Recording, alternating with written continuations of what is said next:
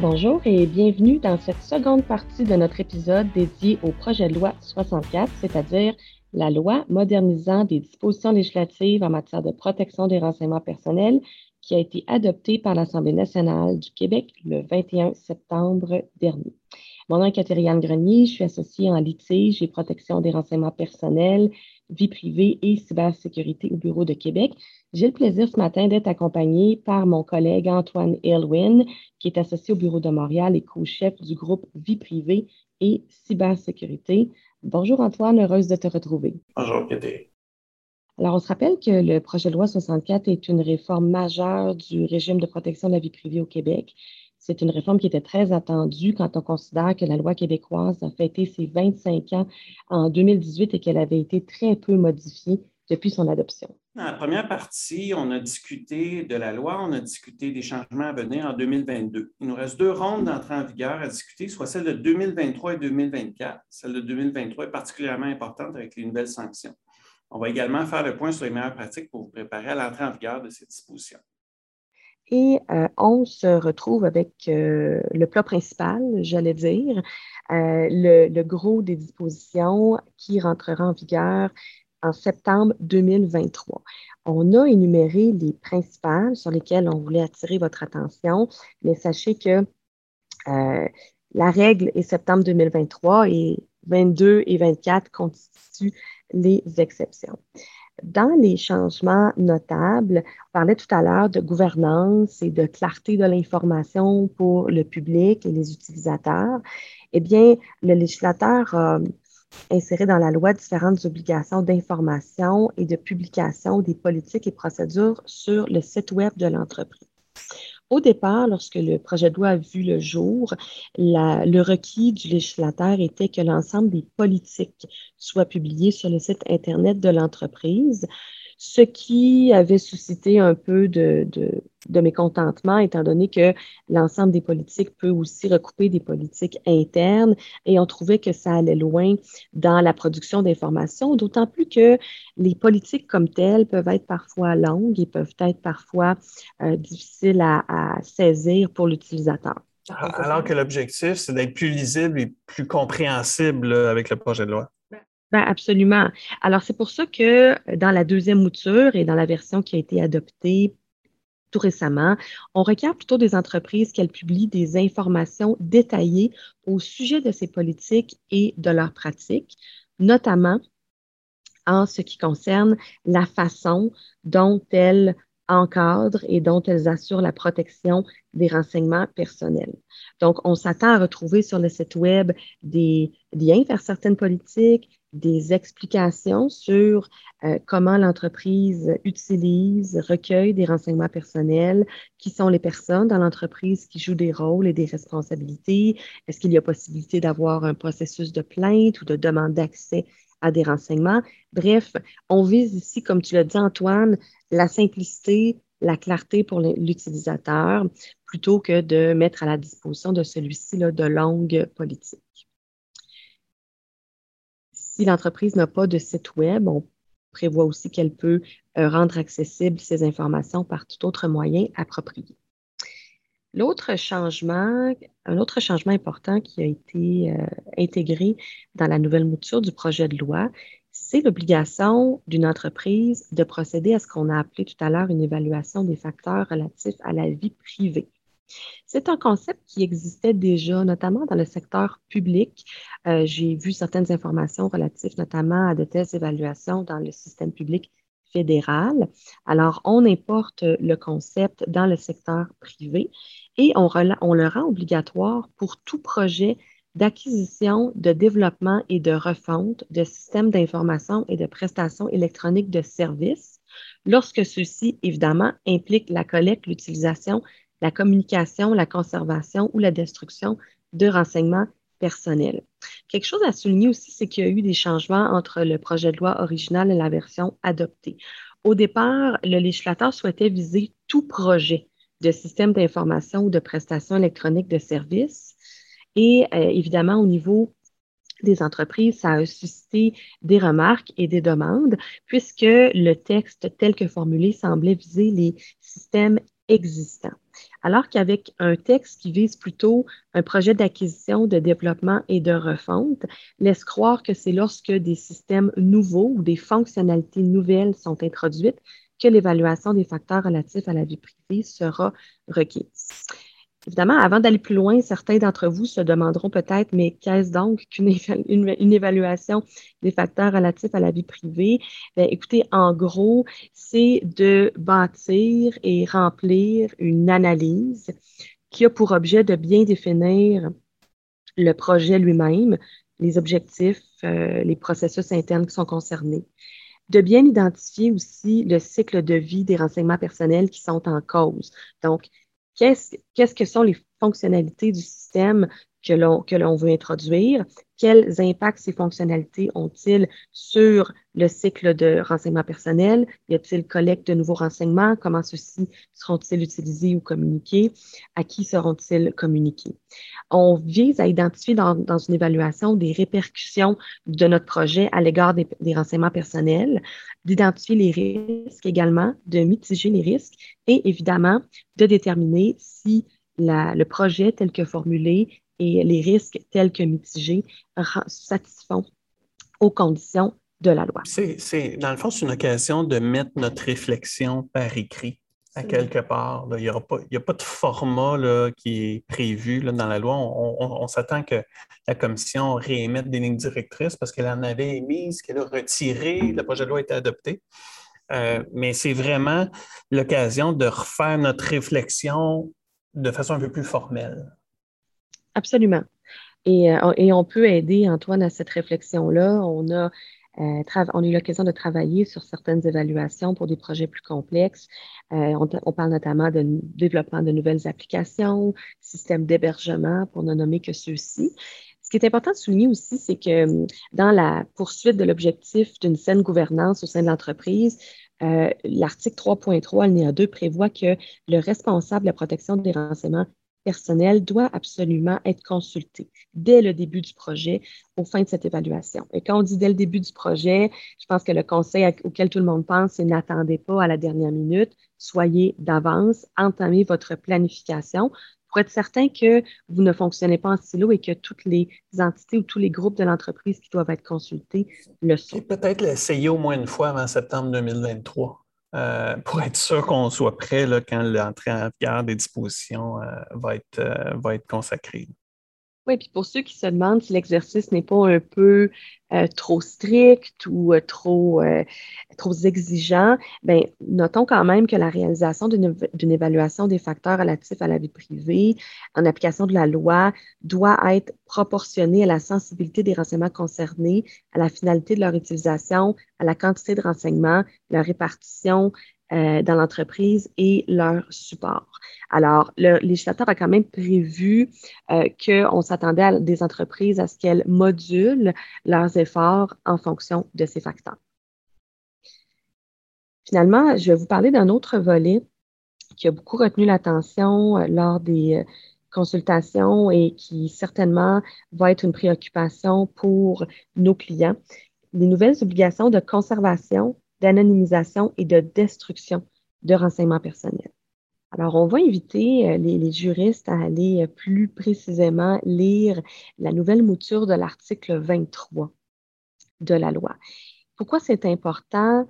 Parce qu'auparavant, dans la loi, il y avait une indication que les renseignements personnels collectés et utilisés euh, ne pouvaient être conservés par l'entreprise que durant le temps nécessaire à la poursuite de l'objectif initialement divulgué à la personne. en fonction du règlement qui devait être adopté à partir de 1994 et qu'on attend encore.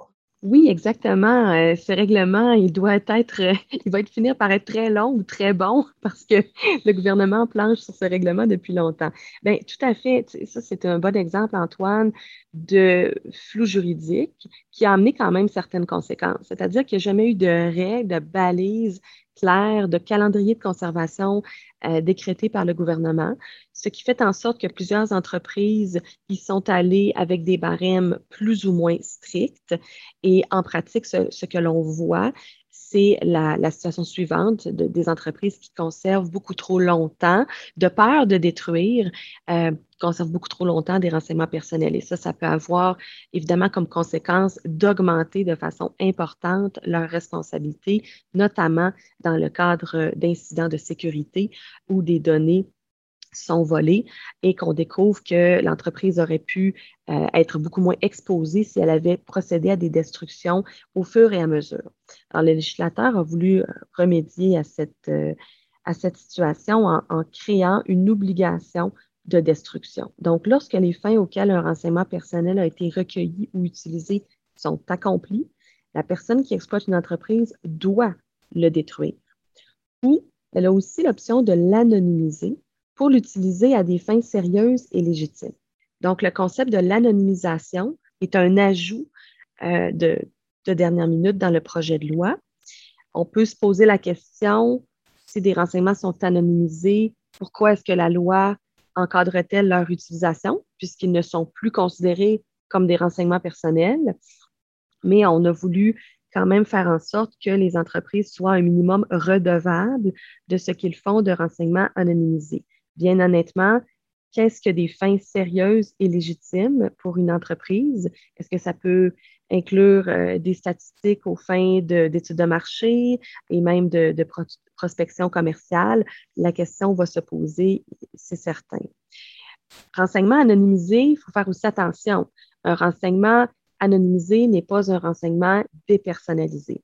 Faut faire la différence entre les deux. Le renseignement dépersonnalisé est un renseignement dans lequel on a enlevé les caractéristiques qui permettent une, identification directe, mais si l'identification peut se faire de façon indirecte, notamment par recoupement avec d'autres informations, il s'agit d'un renseignement dépersonnalisé, toujours considéré comme étant un renseignement personnel et non un renseignement anonymisé. Euh, l'exemple, c'est quand on remplace le nom par un numéro, par exemple, et qu'on garde la charte qui, nous permet de dire quel numéro correspond à quel nom.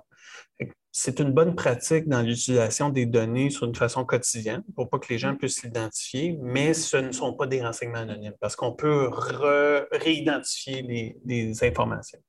Absolument, tu as raison. On va souvent utiliser l'information dépersonnalisée, par exemple, pour transmettre des informations à des fournisseurs de services ou à l'externe, euh, où on va vouloir enlever ce qui n'est pas nécessaire pour respecter la loi. Mais tu as bien raison, si c'est possible après ça à l'interne de recouper, on n'a pas affaire à des renseignements anonymisés. Donc, la définition d'anonymisation euh, prévoit qu'un renseignement concernant une personne physique sera anonymisé lorsqu'il sera en tout temps raisonnable de prévoir dans les circonstances qu'il ne permet plus de façon irréversible d'identifier directement ou indirectement cette personne. Ce qui est un peu flou dans le projet de loi, c'est comment anonymiser. Alors, on, parle à 23 alinéa 3 d'employer les meilleures pratiques généralement reconnues pour anonymiser on fait également référence à des critères et modalités à être déterminés par règlement. J'espère que ce règlement-ci sera adopté plus rapidement que celui du calendrier de conservation. Ceci étant dit, euh, l'obligation de détruire ou d'anonymiser, c'est à prendre très au sérieux. Euh, le fait d'y contrevenir constituera une infraction punissable par sanction administrative ou par sanction pénale. On parlera des meilleures pratiques à mettre en place à la fin de la présentation, mais clairement, pour moi, ce point-là nécessite une prise en charge immédiate par les entreprises d'une bonne compréhension des renseignements qu'elles détiennent actuellement, du cycle de vie de leurs renseignements et l'établissement de calendrier de conservation en conséquence. Un autre euh, gros morceau, Antoine, qui a fait l'objet de travaux et qui se reflète dans la version du projet de loi 64 récemment adopté, c'est tout ce qui concerne les paramètres du consentement. Peux-tu nous en parler? Oui, ben en fait, ce qu'on change avec euh, l'article 8 et suivant, c'est l'information qui doit être donnée, puis dans, dans quelle étape on doit fournir l'information. Donc, au moment où on va colliger les renseignements à partir de septembre 2023, il va falloir expliquer à la personne pourquoi on recueille les renseignements, comment on les recueille, les droits d'accès, rectification, puis le droit de retirer son consentement à l'utilisation ou la communication des renseignements. De plus, sur demande, on va devoir fournir d'autres renseignements. Euh, donc, qui a accès aux renseignements au sein de l'entreprise? Les catégories de personnes. Euh, euh, quelle est la durée de conservation dont on vient de parler, les délais de conservation, ainsi que les coordonnées du responsable de la protection des renseignements personnels. Fait qu'on a deux étapes. Euh, aussi, il y a des renseignements qui, sont, euh, qui doivent s'additionner dans certaines circonstances. Si on, recueille le renseignement pour un tiers, il faut le mentionner aussi puis donner des renseignements là-dessus. Si on utilise une, fonction d'identification, localisation, profilage, on doit identifier le fait qu'on utilise la technologie et aussi des moyens pour activer les fonctions permettant d'identifier, localiser ou faire du profilage. Le profilage, c'est quoi? C'est défini maintenant.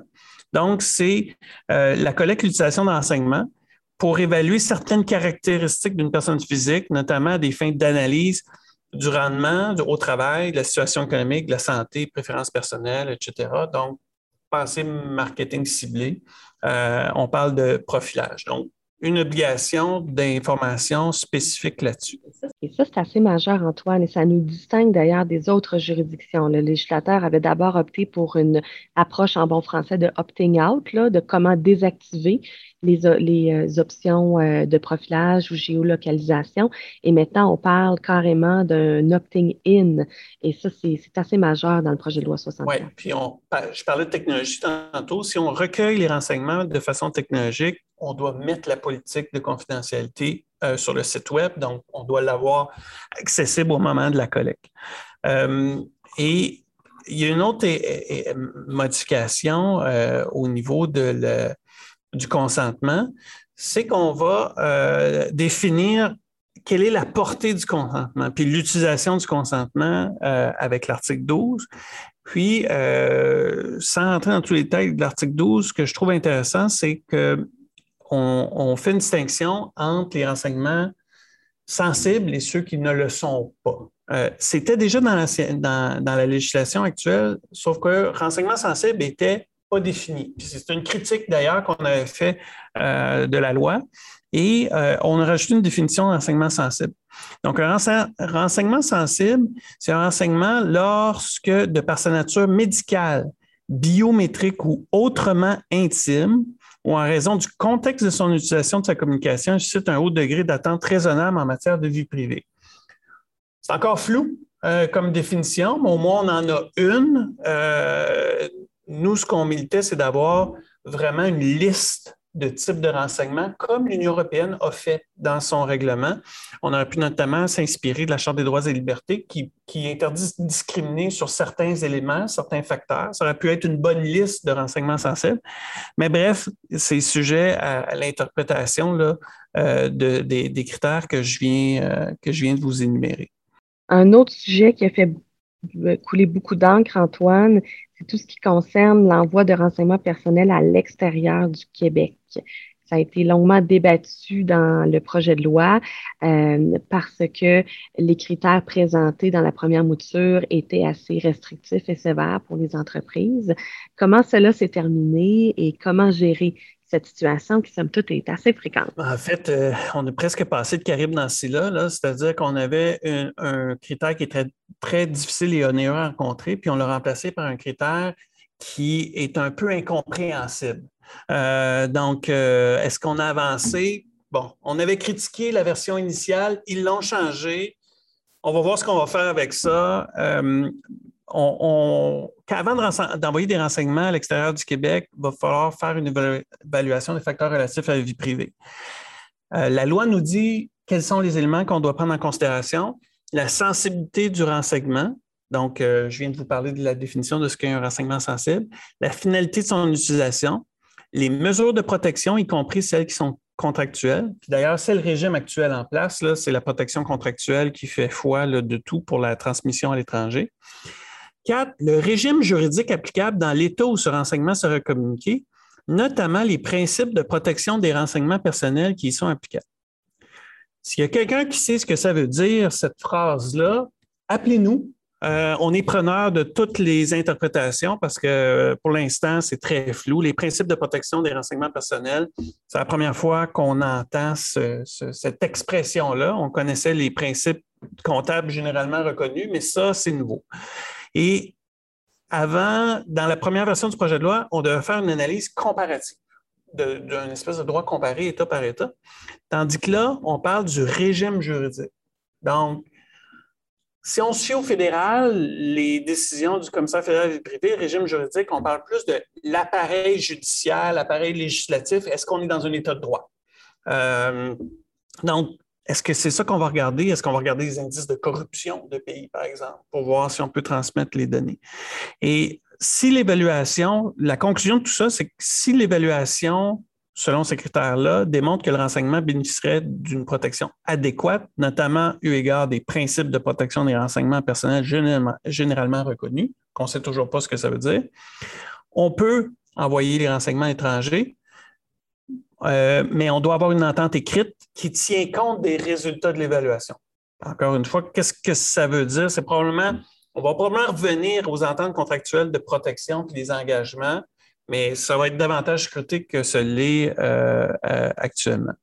Puis dis-moi, la personne concernée, elle, par les renseignements, est-ce qu'elle doit être avisée de la pratique de l'entreprise d'envoyer des informations à l'extérieur du Québec? Est-ce qu'elle peut même s'y objecter? Je vais te répondre en deux temps.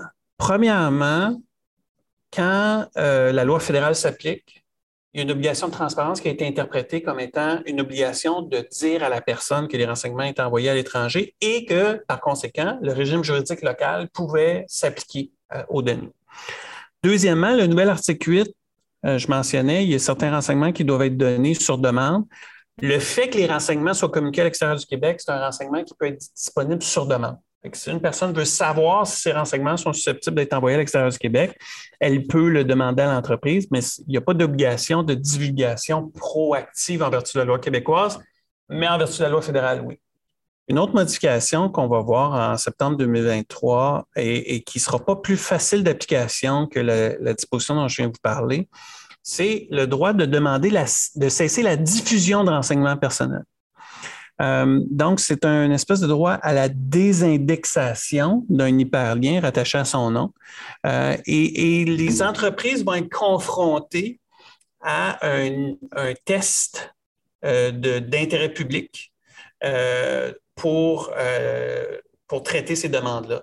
Donc, il va falloir tenir compte dans l'évaluation, est-ce que la personne concernée est une personnalité publique? Est-ce que c'est des renseignements qui concernent une personne lorsqu'elle était mineure? Est-ce que le renseignement est à jour et exact? C'est quoi la sensibilité du renseignement? Dans quel contexte la diffusion du renseignement? Le délai écoulé depuis la diffusion? Et si on est en présence d'une procédure criminelle et pénale, est-ce qu'il y a eu un pardon? Euh, cauchemar pour les journalistes, euh, cette disposition-là, parce qu'on va essayer d'appliquer ça dans le temps à des articles qui ont été parus, qui sont toujours en ligne. Donc, euh, c'est une disposition qui euh, risque d'être complexe d'application. C'est vraiment une disposition qui va toucher de prime abord les entreprises qui, évidemment, conçoivent et diffusent du contenu. Puis, parlons finalement du fameux bâton qu'on mentionnait au début, ou le fait qu'on puisse dire que notre loi a maintenant des dents, ce qui n'était pas nécessairement le cas dans la mouture euh, des années 90. Euh, sanctions administratives, sanctions pénales, ça peut aller jusqu'à 25 millions de dollars. Également une possibilité de dommages punitifs. Parle-moi des nouvelles dispositions concernant euh, les sanctions dans le projet de loi 64. Ben, en fait, on passe d'un régime actuel où les amendes pouvaient aller jusqu'à 50 000 et, à ma connaissance, n'étaient pas appliquées. Euh, on n'a jamais recensé de décision depuis 1994 de poursuite pénale en vertu de la loi.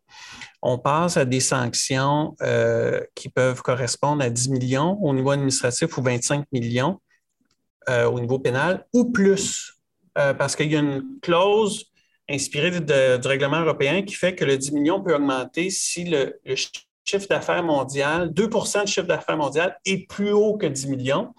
Pour ce qui est du 25 millions, c'est un, montant de 4% du chiffre d'affaires mondial. Donc, si ça correspond à plus que 25 millions, bien, le plafond de l'amende peut monter. Euh, je ne rentrerai pas dans tous les détails. Ce qu'il faut comprendre, par contre, c'est la, distinction entre les deux, c'est que la sanction administrative vient d'un agent engagé par la Commission d'accès à l'information qui est sujet à révision de la Commission d'accès à l'information. Euh, donc, on n'a pas tout le régime de protection pénale qui, euh, euh, qui s'applique dans, le cadre d'une poursuite pénale. la poursuite pour 25 millions, elle, jusqu'à 25 millions devra être faite devant la Cour du Québec. Il y a des distinctions sur qu'est-ce qui peut aller en sanction administrative qu'est-ce qui peut aller en sanction pénale euh, dans le projet de loi, mais si j'avais à résumer, conformez-vous à la loi, vous n'aurez pas besoin de vous préoccuper de cette distinction-là. Euh, sachez que même si c'est juste une sanction administrative, ben 10 millions, c'est amplement suffisant pour justifier de se poser la question de comment on fait pour éviter d'être euh, sujet de telles mesures de, mise en application. Quel est l'intérêt d'avoir créé un système de sanctions justement à deux vitesses, un régime administratif et un régime pénal? Ben, c'est la nouvelle mode euh, au niveau législatif. Le, système administratif est plus rapide, plus léger, euh, étant donné que les garanties constitutionnelles ne s'appliquent pas il y a moins d'importance au niveau de la divulgation de la preuve, les obligations au silence, etc. Donc, c'est plus simple. On l'a vu dans le régime environnemental, c'est ce qu'on a rentré en vigueur. Les tribunaux ont reconnu ce système-là, même si les, plafonds sont très élevés. Euh, pour la loi antiporielle au fédéral, c'est un régime qui est comparable. Euh, donc, euh, pensez, c'est pas tout à fait la même chose, mais pensez cas de la sécurité routière. vous recevez euh, un, billet euh, par un agent de police parce que vous allez trop vite, mais c'est beaucoup plus simple euh, d'appliquer le code de la sécurité routière que d'appliquer les sanctions du code criminel, par exemple, avec des poursuites criminelles.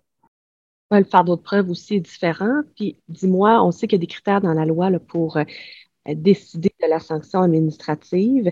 Est-ce que, c'est, ce que ça peut faire euh, l'objet d'une révision ou d'un appel? Tu as parlé d'une révision interne devant la commission. Et puis, si la décision est maintenue puis que la sanction est maintenue, est-ce qu'on peut s'adresser à la Cour du Québec? Oui, il y a des recours. Euh, pour, compléter, on attend aussi que la commission d'accès adopte des, normes en matière de sanctions. Comment est-ce que les sanctions vont être évaluées? Ils sont supposés publier d'ici septembre 2023 les paramètres qu'ils vont retenir au niveau de l'évaluation des euh, montants qui vont, euh, qui vont être appliqués. Cela fait le tour, Antoine, euh, des dispositions que nous avons renotées et qui entreront en vigueur en septembre 2023.